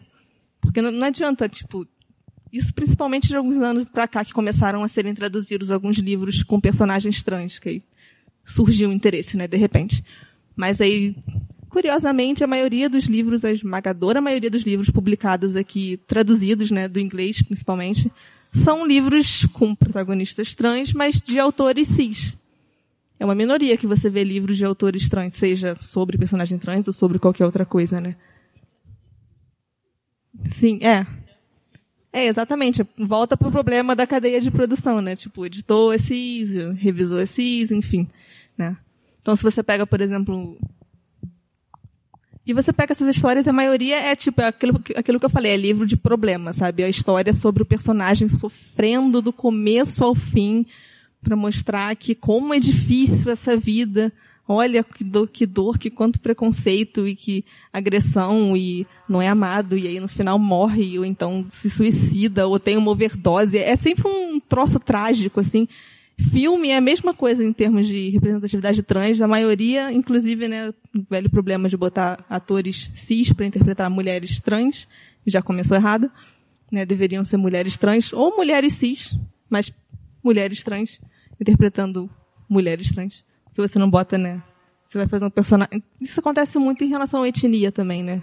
Personagens que lá nos Estados Unidos, principalmente quando é um personagem latino, acontece muito de botar ator italiano em vez de botar um ator latino por causa do tom da cor da pele. Então, isso aconteceu em Supergirl. Não lembro se vocês chegaram a acompanhar essa polêmica, uma personagem latina de Supergirl, do seriado, que a atriz era ita italiana. E aí teve todo um bafafá, mas como sempre ficou por isso mesmo, enfim. É, né, tem pouco latino nos Estados Unidos, né? Onde é que tem que achar, né? Enfim. Então acho que começando por aí, tendo essa diversidade de vozes e de representações, para você realmente, é, você pode escrever literatura fantástica, mas você vai representar a realidade material das pessoas através daquela literatura. E não importa se o autor trans está escrevendo sobre alienígenas venusianos, entendeu? E não tem um ser humano no livro, é só alienígenas venusianos. Mas vai ser um livro diferente porque ele foi escrito por um autor trans. A questão de gênero eh, vai ser tratada de maneira diferente naquela espécie alienígena, com a questão do corpo, da sexualidade, tudo vai ser tratado de uma perspectiva diferente pelo simples detalhe de ser um ator trans escrevendo. Então, ter essa diversidade de autores e de vozes dentro desses grupos não tem que ter ah, é um autor trans só, que é o famoso e o conhecido, ou uma autora negra que é a famosa e a conhecida, e tá bom, tá ótimo, acabou, só um já cumpriu a cota. Entendeu? Tem que ter uma diversidade suficiente para ter livro ruim. Acho que é, não é assim, ó, tem meia dúzia de livros e tem que ser todos excelentes, porque senão ninguém publica nunca mais né? Acabou. Tem que ter uma, uma diversidade suficiente para ter livro ruim, para ter livro médio, para ter livro bom, livro que ganha prêmio, todo quanto é tipo de livro. Você entra numa livraria e vai ter um, uma estante inteira só de livro ruim de autor trans. Quando tiver isso, aí eu vou ficar feliz, entendeu? É, bom, é, eu vou pegar o finalzinho, que eu gosto muito dessa frase, Acho que. Não, consegui aqui. Achei. Obrigada. É, que é uma citação é, desse uh, autor que fala bastante sobre afrofuturismo. E, e, que ele vai dizer, né? A existência negra e a ficção científica são uma coisa só. E daí, quando você me pergunta sobre futuro e existência negra, é, é muito, não sei, é uma mistura de assustador e, ao mesmo tempo, muito realista. Porque a Octávia, ela está sendo publicada agora, 40, apenas 40 anos depois, assim, é bem normal. É, você tem esse intervalo. Não existe nenhum filtro, racismo, que é isso. Mas, e uma autora realmente reconhecida, né? A gente não está falando, é, sei lá, de autores brasileiros que vão ser questionados se são escritores ou não. Mas uma autora realmente reconhecida é, nos Estados Unidos e no mundo e que chega aqui no Brasil. E, e como o afrofuturismo, ele se questiona isso, né? Quando você me perguntou isso, eu pensei logo na resposta que o afrofuturismo vai dar porque a maioria dos teóricos, é, vamos dizer, principalmente o principal, o Delany, vai dizer que o afrofuturismo é pensar que pessoas negras possam existir no futuro. Cara, é tipo, como absurdo é isso, sabe? Tipo, ai, vamos pensar, ai, como que é o futuro pra gente? Ah, o futuro vai ter carro voador, é, sei lá, raio laser e várias coisas, e a gente tá pensando se a gente vai existir, sabe? é uma questão de base. É, sei lá, você pensa que no Brasil a gente é 54% é, as pessoas negras, 54% da população, e a gente elege um, um, presidente racista, e você tem que ouvir, ah, cuidado quando andar na rua, né? Tipo, cuidado com o horário. É, e você pensar se vai ter dia de amanhã, sabe? Então, acho que todas essas questões elas vão ser incorpor é, são incorporadas na literatura. A Octavia fez a sua parte com muita maestria e grandeza. É, um outro livro dela que foi traduzido é a Parábola do Semeador e que é o, a raiz afrofuturista ali, a gente lê e fala, nossa, isso é tão Black Mirror, né? Sei lá que loucura! E, e quando eu li esse livro, eu pensei, nossa, isso é tão Brasil, né? Porque fala nos Estados Unidos e eles falam sobre um período pós-apocalíptico onde tem é, questões de aquecimento global, mas as pessoas, as pessoas que têm mais dinheiro, elas vivem em condomínios fechados. Veja que loucura! E nossa e as outras pessoas, é, que são consideradas, têm uma característica quase monstruosa, elas ficam do outro lado do muro. São as pessoas que são caracterizadas, são tipo mendigos, que eles andam e daí eles podem te atacar, porque eles precisam sobreviver. E, claro, tem todas as questões de fantasia, de ficção científica, não estou desmerecendo. Mas quando eu li aquilo, eu falei, caramba, eu me identifico tanto com isso, parece a minha realidade, sabe? É, e isso ela pensando no futuro próximo. Então, eu acho que só tenho como responder do mesmo jeito que os grandes é, teóricos vão dizer sobre o futurismo, que eu acho que para as minorias, sei lá, eu como mulher negra e lésbica, eu penso assim que eu quero sobreviver até o próximo dia, sabe? É, as pessoas falando assim, ah, nossa, como vai ser em janeiro? Cara, quando o cara ganhou, pra mim, tipo, falei, bom, é isso, né?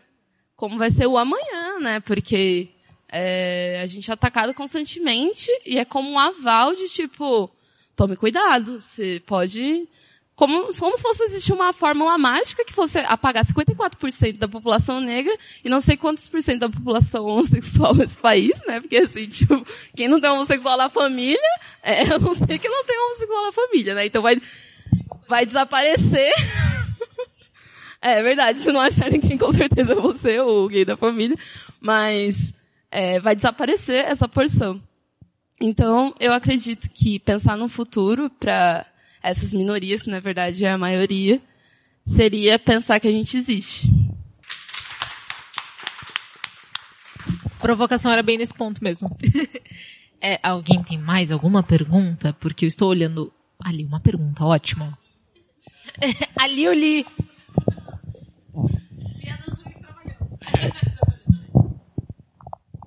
Na verdade, minha pergunta é um pouco mais sobre é, formatos e mídias de publicação, de, de, contar histórias. A gente vê que hoje em dia o, o a gente está saindo um pouco só do papel. A gente já os, os livros digitais, tem é, podcasts, YouTube, são formas de se contar história. Até um, recentemente, acho que esse ano, ano passado, eu fiquei assim abismado porque é, tem aquele caso daquele autor espanhol, né, um ilustrador, não sei, que ele fez uma história, era um thriller, né, no Twitter. E assim, é isso, Manuel, Bert, Manuel esse filme, ele fez um thriller e assim com, com vídeos, com selfies, com texto. E assim, eu me peguei, tipo, sabe quando você tá virando as páginas do livro uma atrás da outra? Eu tava, eu tava lendo tweets um atrás do outro, assim, porque eu não conseguia parar de ler.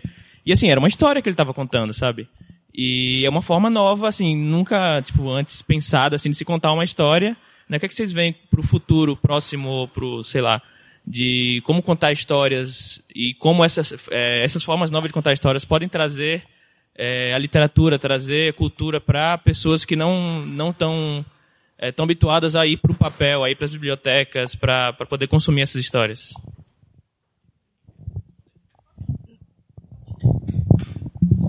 É, aqui no Brasil a gente teve uma releitura de Senhora do José de Alencar para o YouTube, é que a Larissa Siriani, escritora, foi uma das participantes, que chama Dona Moça, e era bem nesse sentido. Os personagens tinham redes sociais, eles tinham perfis mesmo nas redes sociais, como se fossem pessoas reais, e eles interagiam entre si enquanto a web novela, né, a websérie, passava no YouTube.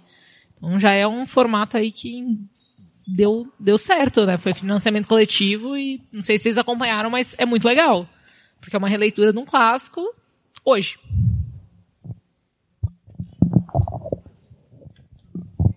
Você falou num ponto que eu ia levantar, que é eu acho ótimo, eu acho incrível todas essas maneiras diferentes de, de mídias e formatos e experimentações. Eu adoro tudo isso, experimentar com formato, com estilo, fazer umas coisas loucas que só três pessoas vão ler e gostar, sabe?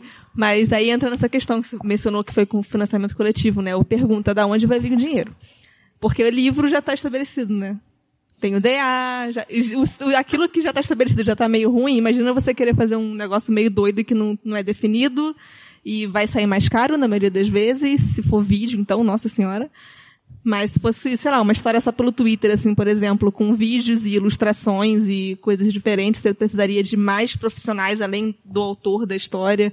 Então, eu acho incrível e tenho vontade de fazer muitas coisas diferentes nesse sentido, só a questão é só de onde vai vir o dinheiro e como aquilo vai ser vendido, né? Vai ser, vai ser um preço fixo, vai ser uma assinatura esquisita, vai ser alguma coisa diferente, enfim, só isso. É, foi legal você falando isso, porque vou trazer dois esse, O caso do Manuel Bertol, ele mesmo, ele falou assim, ah, vou trollar meus seguidores aqui. E ele começou a fazer coisa. Não foi uma coisa que ele pensou, né, atrás. E agora ele foi, é, ele vai lançar o livro. Tipo, dessa história, um livro depois de um tempo, assim, porque ele, ele não esperava que ele estourar. Tipo assim, ele tava tirando férias ele falou, vou trollar mesmo, tipo, vou zoar, assim. Ele tava com a esposa e com o filhinho nas, tirando férias lá. E aí ele começou a fazer isso em, tipo, sei lá, milhões. Acho que o tweet principal, o primeiro da thread, tem, tipo, mais de um milhão. Tem, tipo, milhões de curtidas, porque ele fez tudo da, com zero recurso. Ele falava assim, tipo, vou mostrar pra vocês, tem uma pessoa na piscina. Daí ele filmava e botava no tweet uma, uma pessoa na piscina, sabe? Mas enfim.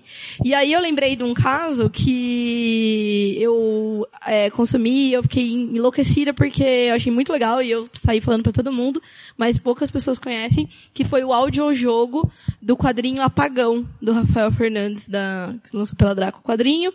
É, e aí ele fez um audiojogo. E esse audiojogo ele foi patrocinado pelo Zenfone. E o audiojogo era assim, é muito legal. Gente, por favor, saiam daqui e escutem esse audiojogo.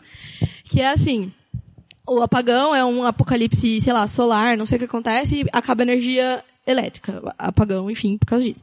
E aí a, a história era, acho que se não me engano, seis episódios em formato de podcast, era um audiojogo, é, feito por é, profissionais, atores mesmo e tudo mais. E aí era a história assim, tinha um meio que o, acabava a energia, fazia algumas horas que tinha acabado a energia, e a história da, é a personagem que ela mora no Campo Limpo, e a avó dela é diabética. E ela tem que levar a insulina da avó dela, porque ela, naquele dia, ela ficou responsável por comprar insulina, e ela tem que levar a insulina pra avó dela no Campo Limpo. Só que tá nas primeiras horas do apocalipse, sem energia, e tá um caos, a Paulista tá um caos, tá todo mundo, tem gente manifestando, tem gente fazendo, tá toda uma loucura. E ela tá no trabalho, e ela fala, putz, tem que chegar lá. E aí o que acontece? Ela vai, cada episódio, ela vai, no final do episódio, ela tem um dilema. E pra ela, pra ela decidir qual é a qual é o, a- o caminho que ela vai tomar. Então, por exemplo, num dos episódios, um cara que é um cara meio sacana do trabalho dela é, é, fala que leva ela de moto, porque ele tem a moto, a moto tá tá com gasolina, ele pode levar ela de moto, mas ele já deu várias mancadas com ela, e a outra opção ela ir, sei lá, de busão, porque tem algumas linhas funcionando. Não lembro exatamente como é que é. Pra ela, pra ela tomar decisão, ela pega o celular e manda uma mensagem de áudio pro grupo de moradores do Campo Limpo. E aí, galera do Campo Limpo, ó, vamos lá, o que, que eu tenho que fazer aqui? O que vocês acham que eu devo fazer? E aí, qual que era o lance? O Zenfone deu um celular, Zenfone, pra galera do, do audiojogo sortear entre os participantes, porque conforme ia saindo os episódios, você podia mandar uma mensagem num WhatsApp que eles passavam, responda aqui, como se você fosse uma pessoa do grupo do Campo Limpo, falando, olha fulana, eu acho que você tem que mesmo pegar a moto, porque isso, isso, isso, você tinha que argumentar. E aí o que, que eles faziam? O segundo episódio tinha 2A e 2B. Se você acha que ela tem que seguir com cara de moto, você ah, escute o 2A. E o episódio começava com um áudio que eles escolhiam que justificava melhor aquela opção. E as pessoas que participavam iam ganhando pontos e no final a pessoa que ganhava mais pontos ganhava o Zenfone. Tipo, foi esse jogo, foram seis, seis episódios, super profissional, assim, tipo, eu lembro que eu ficava nervosa, porque assim, eles estavam lá conversando, daí de repente, começava, tã, tã, tã, tipo, a musiquinha do, do plantão da Globo, sabe? Eu achei, tipo, sei lá, eu achei assim, muito genial. E ele foi patrocinado. E o que é mais louco, eu fiz, eu lembro que eu fiz uma puta, tra- eu não acho que eu não tava no Twitter ainda, faz um tempo. Mas eu lembro que eu fiz um puta post no meu Facebook falando, amigos, pelo amor de Deus, vamos escutar isso aí, sabe? Que é um negócio que, tipo, é um caminho, assim. Claro, é, é, a gente tem uma limitação de, dessa mídia de áudio, a gente vê pelo podcast mesmo. É, audiobook lá fora tem o áudio, tá bombando muito, aqui não é tanto. Mas assim, eu acho que tem caminhos. E sabe, a gente falou assim, ah, é, acho que foi a Andrea que falou, ah, pelo zap a gente sabe que não é um caminho. Mas, tipo, às vezes é, entendeu? Às vezes é, só que tudo depende, obviamente, de como é feito, sabe? Foi boa essa ideia de incentivar as pessoas a participarem com um prêmio do telefone, né? Senão ia ter, tipo, muito menos participação, né? Sem nada. Você tem que. Sim, é. Faz mais, meu filho. Dele, ah, mas não teve muito. Teve assim, teve o retorno e tal, é, mas, tipo, foi patrocinado pela Zenfone, tem todo o retorno que a Zenfone recebeu disso, não sei. Mas é muito legal.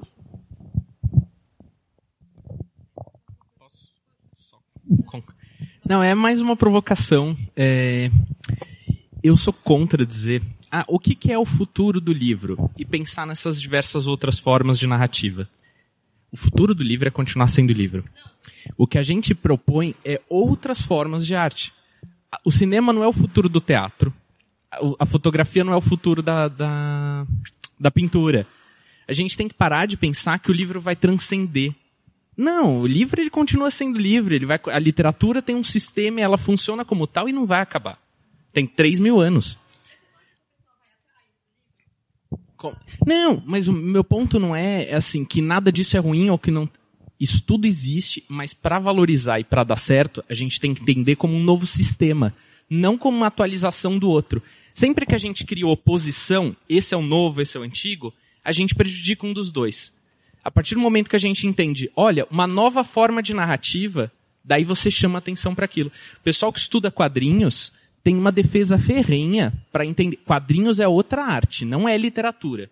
Quadrinhos não é literatura, é a nona arte, é uma, é uma arte sequencial que é diferente do livro ilustrado. Então, é, por que, que eu estou dizendo tudo isso? É muito legal a gente pensar nessas formas novas, mas elas só vão conseguir se sedimentar e conseguir espaço quando elas forem entendidas como um novo sistema, não como uma derivação que pode ou não dar certo e que pode ou não anular o que vem anteriormente. Isso cria rixa. E é aquilo que você falou, juntos somos mais fortes. Então, o e-book é um outro sistema, exatamente.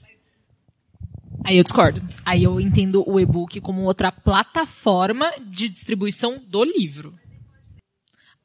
Aí o e-book interativo seria outro sistema. Mas o e-book padrão, que é você pegar o livro no formato digital, que tem o mesmo texto, o mesmo conteúdo, é outra plataforma. Assim como o audiobook é uma outra plataforma, porque a história, a...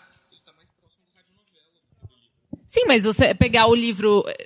e- É, tá bem mais próximo da radionovela, tanto que tem uma edição do Fronteiras do Universo tem um audiobook em inglês que ele é com atores mesmo. E cada um faz uma voz, tem efeitos de áudio e tal. Tá muito mais próximo de uma radionovela, de um podcast, do que do livro impresso. Mas o e-book que você só tem o... Eu sei que não é assim que faz e-book, mas que você só aperta um botão e ele vira o texto, simplificando muito, ele vira o PDF. É a mesma coisa. Tipo, você tá lendo, é o mesmo texto, num formato, numa, numa plataforma diferente. Quando eu escuto o audiobook, é, a mesma, é o mesmo conteúdo numa plataforma diferente. Porque a gente lê. Mas eu estava discutindo hoje de manhã na aula que pessoas cegas usam o audiobook, em muitos casos, porque elas não leem, não são todos os livros que tem em braille. Então, é o mesmo livro. É só uma outra plataforma. Exatamente. Mas a questão do sistema é bem interessante. Mas a gente tem uma última pergunta e todo mundo tem que responder rápido, porque a gente tem que desocupar aqui a biblioteca. Então, rápido. Nada de querer quebrar paradigmas. Eu amo paradigmas. Na verdade, eu acho que é mais um comentário mesmo a respeito. Não cruza os braços para mim, assim é um comentário a respeito dessa questão do futuro do livro, né? O futuro do livro é um futuro sustentável, caso contrário a gente não tem futuro. E nós temos alguns problemas muito sérios para enfrentar para a gente alcançar esse futuro. Um deles eu acho que é um problema de pensamento, e esse é um problema muito complicado de resolver, porque você só resolve quando as pessoas começam a morrer e serem substituídas por outras pessoas que pensam diferente, sabe? é essa coisa geracional assim que demora muito tempo para ser resolvido. Então nós temos um problema muito grande aqui no Brasil de que a cultura a gente não quer pagar pela cultura, né? E isso vale para não só o livro, mas para o livro também. Então, eu, eu, eu, penso também muito na responsabilidade que a gente tem como influenciadores e pessoas que discutem isso na academia ou na, nas, em esferas como essa, que a gente tem para tomar cuidado com certas coisas que a gente fala, porque quando eu vejo um booktuber com 30 mil inscritos falando que livro é muito caro e que ele não paga mais do que 30 reais por um livro, eu tenho vontade de morrer. Depois eu não tenho mais vontade de morrer, eu tenho vontade de matar ele. E aí passa as duas vontades, né? Então eu acho assim que nós temos problemas muito sérios com essa valorização do livro. Como eu cresci numa casa em que tem livro do chão ao teto, Estava assim, literalmente, estava o tempo todo cercado de livro. E como eu cresci com um pai, que é aquele cara ali que vai ganhar o jabuti em breve, né? Que agora ele tem a função de ganhar o jabuti. É, eu sempre entendi assim como que funciona a cadeia de produção de um livro e consequentemente agora do e-book, etc.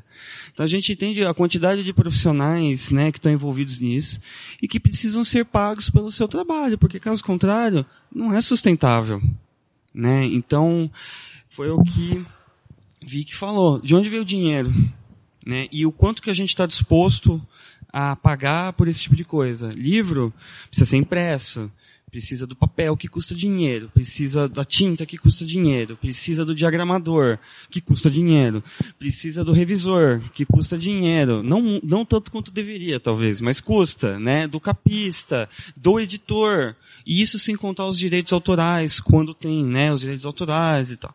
Então é, são coisas que a gente precisa pensar, porque são coisas que a gente vai ter que ensinar para as gerações que estão vindo, entendeu? Do tipo assim, isto aqui é valioso. E por que, que é valioso? Por que, que é tão valioso que uma pessoa ficaria dentro de uma casa em chamas, né, por, por causa dos seus livros, como aquela cena maravilhosa do Fahrenheit 451, né? Porque se a gente não começa lá no básico, né, é, lá naquela, na, naquele pensamento de que essa coisa tem, o, tem um determinado valor e que você precisa investir parte do seu capital, né, e do seu tempo nesse, nesse objeto, né, a gente não tem um futuro sustentável para o livro. Não é à toa que nós estamos agora nessa crise do mercado editorial tão forte quanto está. E tem um booktuber com 30 mil inscritos falando que ele acha que o livro no Brasil é muito caro, não ajuda. Seria mais interessante se ele falasse, por exemplo, assim, nosso poder aquisitivo no Brasil é muito baixo.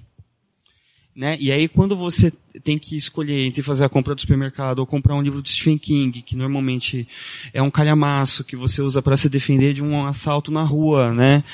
É, e que ele custa 80 reais, qual escolha que você faz? Então não é necessariamente, né, tentar entender é, é, que tem a biblioteca, que o e-book é mais barato, mas é aquela coisa, se você não tem a cultura de ler, como é que você vai gastar 400 reais num Kindle? para você ler livro digital, mesmo que a longo prazo seja mais barato do que comprar o livro físico e com certeza ocupe menos espaço, né? Então, são provocações. Meu pai tá falando assim, anda logo, porra. É, vai ganhar o jabuti lá e me deixa falando aqui. Não, mas assim, são, são provocações mesmo, que eu acho que a gente às vezes tem que pensar assim, no básico do básico do básico, né? Aquele, como é que chama o, interior do buraco? Né? A singularidade do problema, né? Lá no fundo, que nós não valorizamos livro, que a gente não valoriza a cultura, que a gente não lê o suficiente, né? Para tornar o mercado tão grande quanto a gente gostaria que fosse e tal. E são coisas assim. Eu tenho um comentário bem rapidinho, que é o meu lado engenheiro aqui, tá?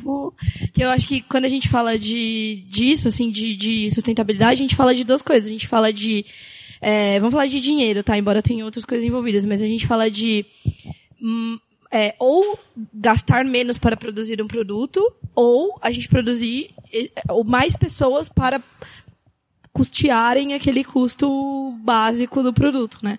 E aí eu acho que são dois é, pontos que, assim, todo mundo sabe que a gente precisa fazer, né? Todo mundo sabe que a gente precisa aumentar a base de leitor no Brasil, a gente sabe, e assim, e todo mundo sabe onde está essa divergência. Todo mundo sabe que toda criança, contanto que ela tenha é, é, que ela seja apresentada, por exemplo, aos livros, ela gosta inerentemente do, do livro. Infelizmente, não é toda criança que é apresentada ao livro, já é uma questão aí, mas a gente precisa atacar isso com certeza absoluta e também quando a criança deixa de de ler o livro, sabe? E assim, daí a gente, eu acho que a gente acaba viajando nos negócios de tipo assim, o Netflix é o inimigo do livro, e, tipo, mano, eu, na boa, sabe? Eu leio pra caramba, eu vejo Netflix pra caramba, eu, eu escuto podcast pra caramba, sabe? Então assim, não é isso, não é isso, tudo bem. Outra coisa, realmente a cultura, a valorização do livro, que eu acho que deriva desse ponto. Então eu acho que se você não enxerga se você não curte ler, obviamente que você não vai enxergar valor no livro, e aí o livro ele fica sempre relegado, então assim, ah, eu posso ah, comprar, ah, pagar o Netflix lá que é 30, sei lá, 30 reais por mês, é um livro por mês, aí eu vou ficar vendo lá quantas séries eu quiser, então, livro pra quê?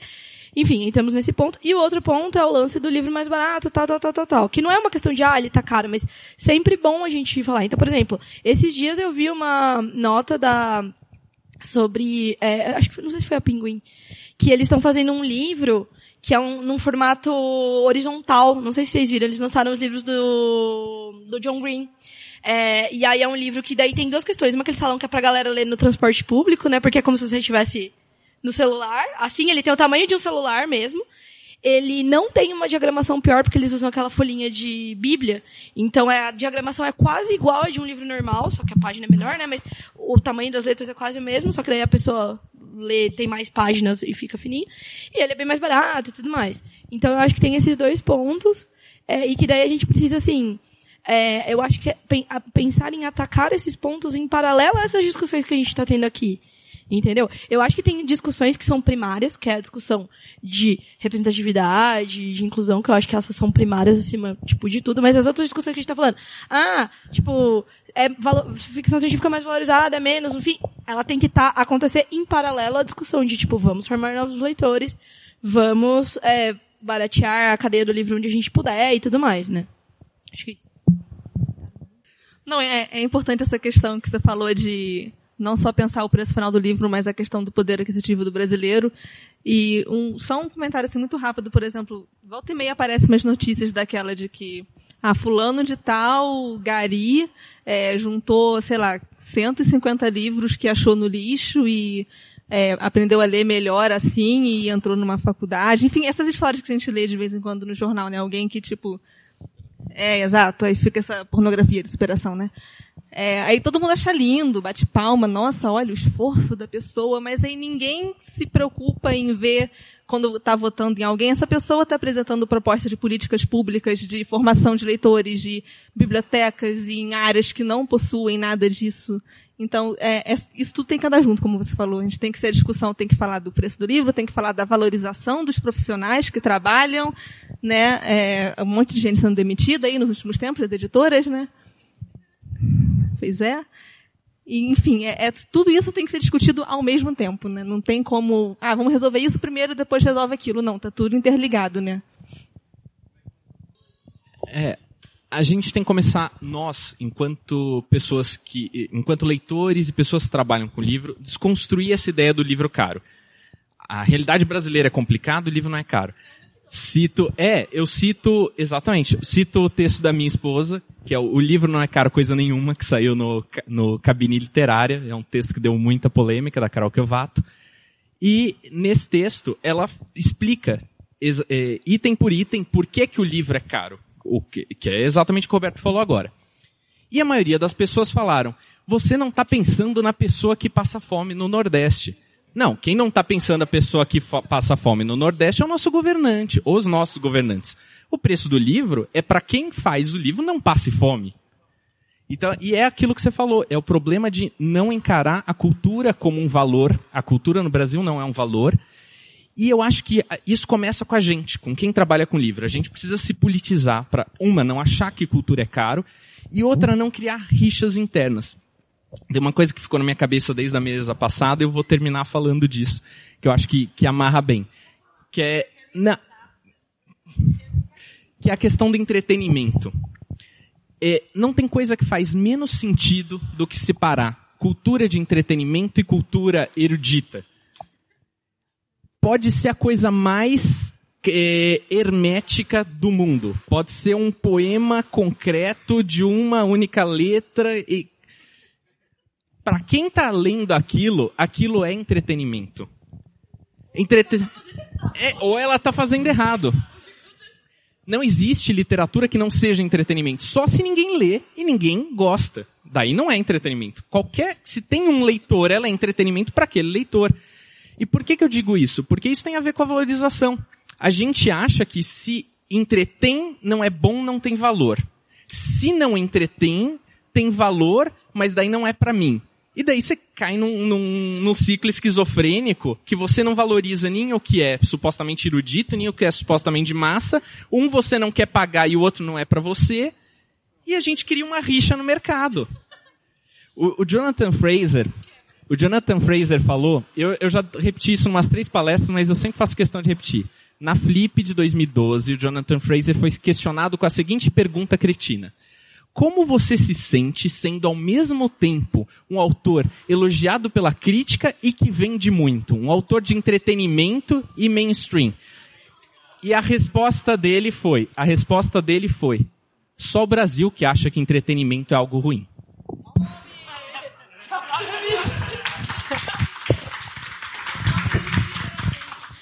Obrigada a todo mundo pela participação na mesa. Obrigada a todo mundo que está aqui. E eles vão fazer o encerramento do evento antes que expulsem a gente, e aí a gente ajuda com as cadeiras. Bom, gente, obrigado pela presença de todos de novo. Eu chamei aqui todos os membros da organização. Eu acho que achei que o evento cumpriu, né, aquele o que a gente pretendia, né, de trazer um, três momentos da ficção científica brasileira nesses 60 anos, né? Acho que a gente conseguiu discutir bastante e mostrar que cada momento estava bem relacionado com, também com o momento do país, da política, da cultura, e encerrar dessa forma mostrando caminhos para o futuro, pensando o que é o presente, ou o que será esse futuro estranho. Né? E queria ouvir um pouquinho de cada um de vocês. Deixa eu só dar dois recados antes. É, nesse mês, agora em dezembro, vai sair no Estadão uma matéria sobre ficção científica brasileira, falando do livro do Bruno e do Fractais. Eles não passaram a data certinho, mas fiquem de olho, que algum dia vai sair. A gente divulga na Fantástica. E olhem os stories do Fantástica 451, que tem a cobertura do evento de hoje, de todos os eventos que alguém conseguiu ir. tá bem legal. E uma palavrinha de cada um. Não, só queria falar que, Roberto, pode ficar tranquilo que, ó, aliás, pro Bruno, é uma nota, nota, que né, quando você fizer lá os, os, como é que fala, a lista do, das características do fantasismo, pode colocar que a gente é neurótico e não esquecer. A gente é meio neurótico, porque eu sou, o Roberto é, e eu achei que muitas das falas aqui é sempre, não, porque eu fui pegar na Otávia Bud lá, não, porque é um livro que escrito há 40 anos, mas veja como fala agora. Então acho que tem muito essa coisa do, não podemos esquecer porque a gente está fazendo o tempo inteiro o futuro, né? E para fazer o futuro você precisa olhar sempre para trás. Não, acho que, enfim, é, o que a gente está percebendo é que é, a gente está aproveitando todas as formas que a gente encontra de reunir as pessoas e essa reunião é muito importante é uma coisa que estava faltando, enfim, tava, né, não tinha muito espaço, então a gente está encontrando espaço, sendo acolhido por vários espaços e, e tem sido acolhido também, tem, tem recebido muitas pessoas que falam coisas muito legais, que fazem a gente sair, ficar pensando vários dias e, e já fica pensando qual é o próximo encontro que vai ter, a gente vai poder discutir coisas. E, e eu acho que isso é legal, é uma coisa que, né, por, por mais que possa, que, que o mundo possa oferecer situações que falem pra gente que não, não adianta, ou não, não, não, não, né, não adianta nada tal, é que a gente continue fazendo isso, se encontrando, conversando, fazendo pensar e escrevendo e lendo, que é o que a gente acha, né, que é o que faz a gente ir para frente. Eu gostei muito da, da forma como a coisa transcorreu, né, porque ficou claro que não são fósseis, né, esses manifestos, né, eles estão muito presentes na realidade que a gente está enfrentando agora. E quando vocês falam da gente ser obcecado por lembrar, não é só do passado, né? Que a questão das minorias e da diferença que foi trazida hoje, ela faz a gente refletir que é preciso lembrar que essas pessoas diferentes estão aí, né? Elas também compõem a nossa realidade, a nossa sociedade precisam ser representadas e ter sua voz ouvida. Eu gostei muito dessa da confluência de todos esses aspectos, né? Acho que foi um, foi um evento bem bacana mesmo. Foi legal ver o pessoal das antigas, como eu e o Ivan, convivendo com o pessoal está levando a ficção científica para o futuro, né? Então eu gostei bastante. agradeço muito. É, o Petrônio está aí? Não? é, e Ana Carolina, tá? Ah, então tá bom, não é porque algumas pessoas pediram pelo site o certificado e aí a gente fez, a gente tem alguns também, se alguém quiser um certificado de participação do evento, a gente tem alguns disponíveis ali impressos para fazer, hum, para quem precisar, enfim, tá? Só para avisar.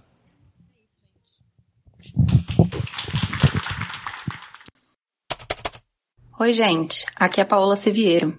Com esse episódio, encerramos a terceira e última parte do evento Ficção Científica Brasileira 60 anos em Manifestos, que aconteceu no dia 1 de dezembro de 2018, lá na Biblioteca Viriato Correia, em São Paulo.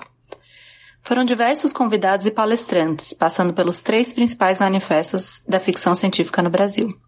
Os manifestos podem ser lidos na íntegra no site do evento, que é fcbrasileira.wordpress.com. E a gente vai deixar o link também na descrição do post. E a gente quer agradecer aos organizadores e idealizadores, né, Ana Rushi, Elton Furlaneto, Jorge Amaral e Roberto Causo. Esperemos que tenham gostado do conteúdo e convidamos os ouvintes a comentar no site ou nas redes sociais caso queiram que continuemos a cobrir eventos do tipo quando possível. Esse foi mais um episódio especial do Curta Ficção, o podcast de escrita que cabe no seu tempo. Eu sou a Paula Siviero e até a próxima.